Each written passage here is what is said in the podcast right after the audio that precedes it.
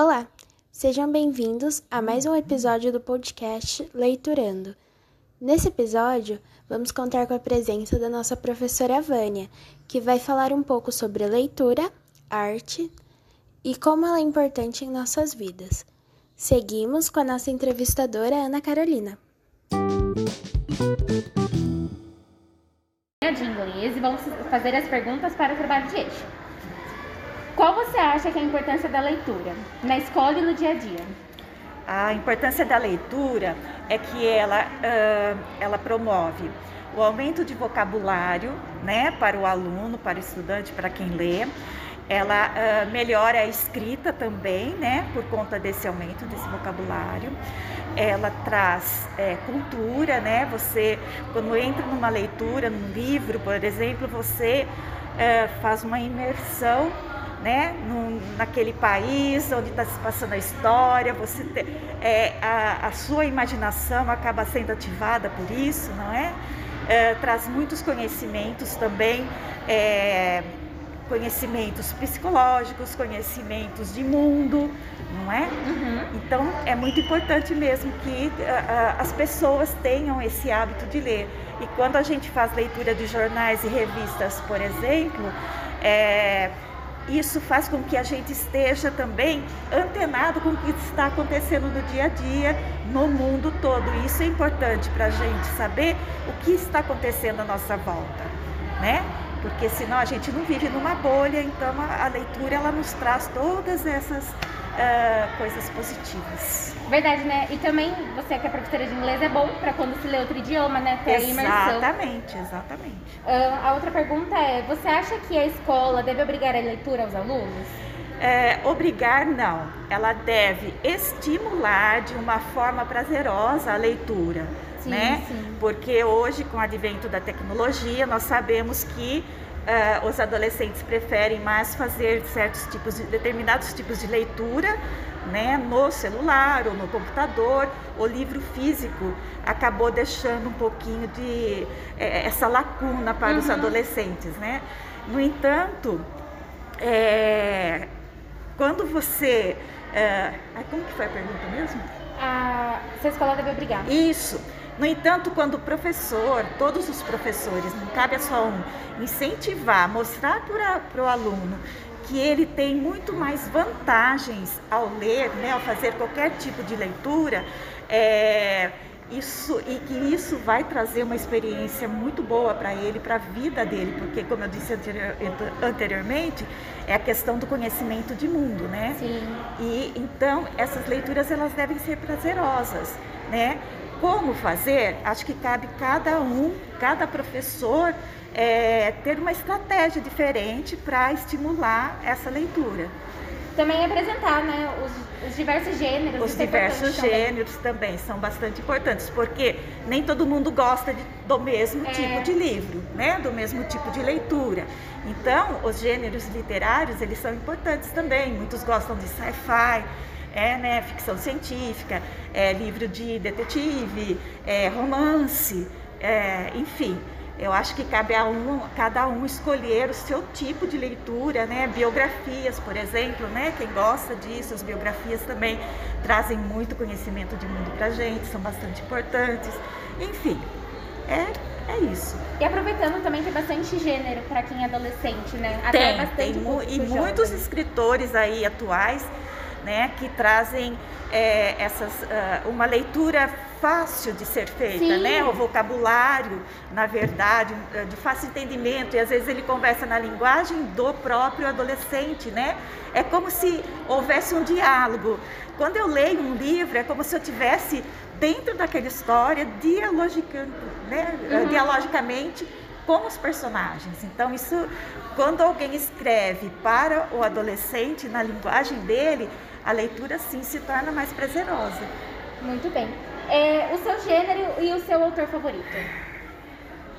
Olha, eu não tenho um autor favorito. O meu gênero literário preferido é biografia. Sério? Sério. Eu acabei de ler a biografia do Van Gogh um livro maravilhoso que tem 1.200 páginas. É, eu ganhei esse livro dos meus filhos de aniversário em 2019, né? Comecei a leitura nas férias entre 2020 19 e 20 e fui lendo aos poucos. Sim. E aí eu terminei agora, eu, nossa, estou super feliz de ter terminado, porque é, tudo que, que eu encontrava sobre ele é, é muito diferente do que está na biografia, que a, a, biografia dele foi baseada nas cartas ele, entre ele e o irmão Theo, que era quem uhum. cuidava dele e a tese do suicídio, não, ele não se suicidou, enfim, eu descobri coisas assim maravilhosas de como ele usa a pintura, por que, que ele usa determinada cor, todo mundo falava que, era, que ele era depressivo, ele tinha problemas sim, mas ele, ele comenta por que, que aquelas cores são tão importantes para ele, então assim, para mim foi muito bom, e ele é, é holandês, né? Ele morou em Londres, então assim todas aquelas paisagens me trouxe de volta a viagem que eu fiz né, em 2019 para lá. E eu gosto muito da Jane Austen também, que é uma escritora inglesa, né? E ela fala muito da sociedade inglesa de, do século XVIII, é, 18 e 19.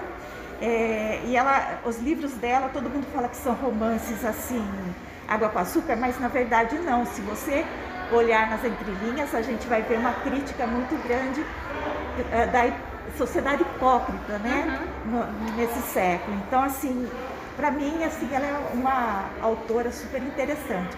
Tem Edgar Allan Poe, ai, tem um monte, gente. Isso daí é... Assim, né? Mudando um pouquinho o, o rumo da entrevista. É. Você disse que Van Gogh não se suicidou. O que, que aconteceu? aconteceu?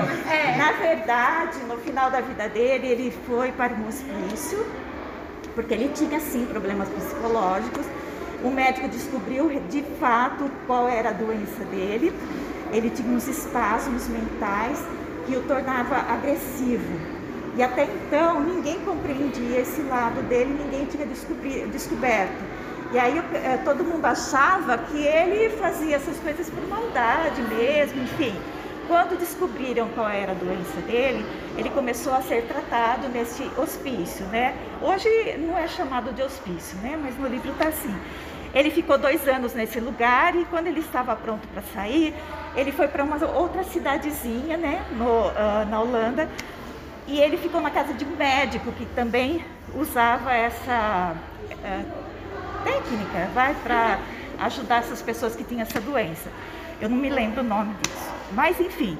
Uh, só que ele era uma pessoa, ele era muito ele ele não ligava para o resto. Então ele andava maltrapilho, ele carregava as coisas dele, a, a tinta, os cavaletes, ficava tudo pendurado nele e as pessoas e as crianças tiravam muito sarro dele, né? Uhum. Usavam um chapéuzão assim. E ele costumava pintar num, terreno baldio nessa cidadezinha. E acontece que tem, tinha uma, um, um, dois irmãos um deles gostava muito do Van Gogh porque ele gostava de pintura, então ele sempre acompanhava o Van Gogh nesses lugares. Aí eles passavam muito tempo conversando. Esse outro irmão tinha ciúme dele, né? E ele andava armado, ele era o valentão, o gostosão da cidade e tal, que não sei o quê. E ele queria provar que ele era, de uma certa forma, o valentão. E uh, ele conta no livro, depois, né, as pessoas que investigaram a morte dele, é, contam que ele que atirou no Van Gogh. Muito embora a, a, a, bala tenha atingido né, uma parte do corpo, que ele não tenha sangrado, ele voltou cambaleando para casa, deitou-se no quarto dele e, e, as pessoas que moravam lá ficaram assim, nossa, ele não é esse tipo de pessoa, vamos ver o que aconteceu. Aí quando encontraram, ele estava todo ensanguentado e ele disse que ele falou assim, olha, não culpo ninguém mas ele, não, ele nunca falou que alguém atirou ou não atirou nele. Ah, anos depois da morte dele, 80, 40 anos depois, descobriu-se que realmente tinha sido esse rapaz que atirou nele e tudo mais, mas aí ele já tinha morrido também, enfim. O boato, né? É, isso, já, já tinha se espalhado, então é isso, é, na verdade ele não se suicidou, né? Ele falava muito em suicídio, por isso que as pessoas, por causa da doença dele, ele falava muito do suicídio. Então todo mundo achou que ele realmente. Por quê? Porque as coisas dele sumiram do, do daquele terreno. O cavalete, as tintas, as, a, os pincéis, não encontraram nada, vestígio de nada e nenhuma arma também. Então até ninguém ficou uma coisa assim muito obscura por muito tempo. E depois eles acabaram de, uh, descobrindo o que tinha acontecido de fato. Você contando, eu acho que eu lembro que no filme do Van Gogh tem alguma coisa parecida com isso. Tem, tem. É, Nossa, que interessante. Bastante. E aí, a nossa última pergunta é: qual livro que te influenciou muito? Foi tipo assim, ou também o primeiro livro que você começou a ler que te marcou bastante? O Não livro, só o primeiro, né? Meu primeiro livro, eu tinha 10 anos quando eu ganhei, eu tinha uma prima que morava em São Paulo, e isso foi nos anos 70. Nossa! Eu ganhei, foi o meu pé de laranja lima. Foi o livro assim que é inesquecível foi do José Mauro de Vasconcelos. Na época ele era um grande autor. E uh, eu me identificava muito com o personagem, né, com o Zezé. E, e, na minha, ele era o meu consolo, vai, vamos dizer assim, porque a vida que eles levavam era o mesmo tipo de vida que eu e minha família levávamos. Então, assim, eu, eu li e reli várias vezes. E essa prima, ela sempre me trazia livros quando ela vinha nos visitar. Então, eu, e eu não podia comprar. E eu ficava lendo e relendo esse livro, né, até chegar ao próximo. E depois, quando eu comecei a trabalhar aos 14 anos, eu pude, é, eu conheci a biblioteca municipal e aí eu fui, comecei a ler, eu li assim a coleção da Agatha Christie todinha lá da biblioteca. Eu li o Sidney Sheldon, que era um autor contemporâneo na época. Então, eu, eu, eu sempre, meu, sempre me habituei a ler. Eu nunca fui uma pessoa muito é, uma criança ou um adolescente que se socializava muito. Eu não tinha turma, tal, na escola também não. Então eu ia para os livros. Eu gostava muito de ler, né? Foi onde também eu me interessei para aprender inglês naquela época e aí foi. Uma coisa foi puxando a outra. Estou aqui hoje. Estou chegando. Beleza. A leitura influenciou demais a minha vida. É, os momentos mais difíceis pelos quais eu passava, eu sempre encontrava resposta nos livros. Sempre, gente. Então, por isso que eu, eu incentivo demais mesmo. Tem que ler, não, não interessa o que você lê, se é um gibi, se é um jornal, se é uma bula de remédio, mas isso sempre vai trazer algo pra gente. Sempre, sempre. Muito bem. Falou? Então, essa foi a nossa entrevista com a professora Vânia. Muito, Muito obrigada. obrigada.